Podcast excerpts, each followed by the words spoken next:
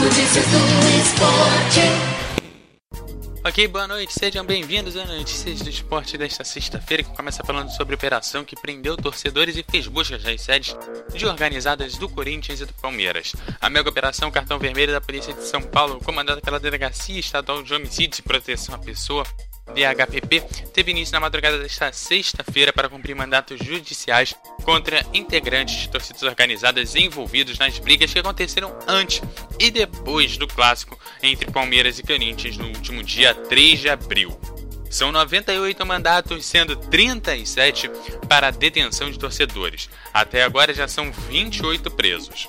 Foram expedidos 7 mandatos contra integrantes de Mancha Alviverde do Palmeiras e três contra integrantes do pavilhão 9 do Corinthians, sendo um deles o presidente Felipe Gomes Lima pelos incidentes no metrô do Braz. Além disso, mais 27 mandatos de prisão preventiva foram expedidos contra membros da Gavião da Fiel pela briga na Avenida Doutor Arnaldo. As buscas acontecem nas sedes das torcidas da Gaviões da Fiel, Pavilhão 9, Camisa 12, todas do Corinthians, Mancha Alviverde do Palmeiras e também outras três cidades, em Uberlândia, em Minas Gerais e também Campinas e Santos. O primeiro preso na operação foi o corintiano Helder Alves Martins, que participou de uma briga após o derby da Avenida Doutora Arnaldo, perto do estádio do Pacaembu. Ele foi quem assumiu a autoria pelo disparo de sinalizador que matou o torcedor em Oruro, na Bolívia, durante o jogo da Libertadores da América de 2013. Segundo a Polícia Civil, os integrantes da Gaviões trocaram mensagens vangloriando-se da estação depois do clássico do último dia 3. Por causa dos incidentes, o governo estadual de São Paulo determinou que os clássicos acontecessem com torcida única. Saindo de coisa ruim para coisa boa, a NBA aprovou venda de patrocínios para uniformes das equipes. A NBA anunciou que o seu corpo de dirigentes aprovou um projeto de três anos permitindo que as franquias vendam espaços publicitários em seus uniformes. A partir da temporada 2017-2018, as equipes poderão negociar com empresas para que sejam colocados logotipos de 6,3 centímetros por 6,3 assim a NBA tornará a primeira grande liga masculina de basquete a utilizar propagandas em suas camisas.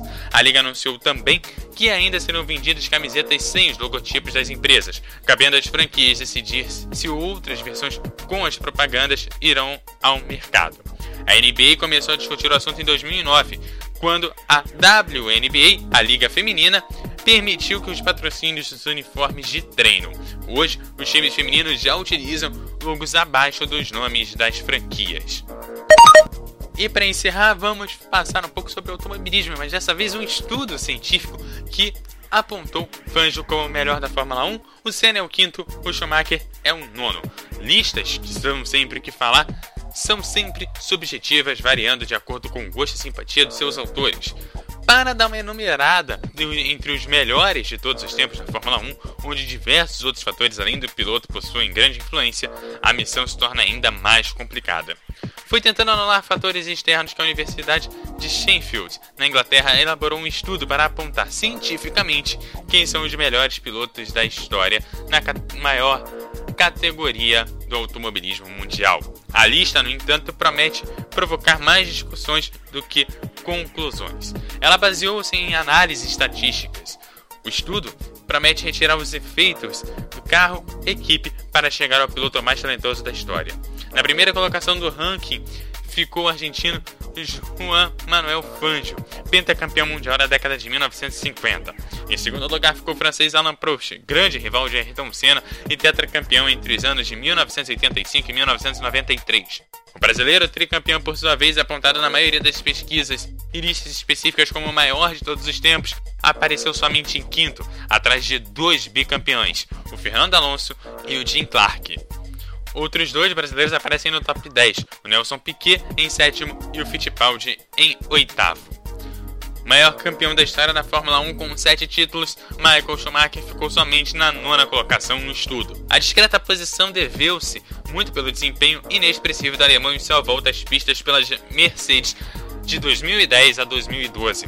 Porém, mesmo se levarmos em conta somente os seus resultados até a sua primeira aposentadoria em 2006, Schumacher ainda não seria o líder do ranking, mas apareceria apenas na terceira colocação na pesquisa.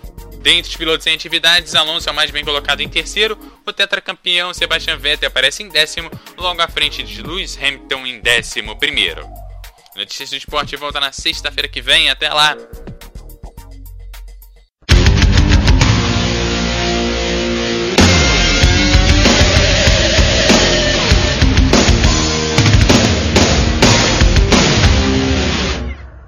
MF, o melhor do futebol.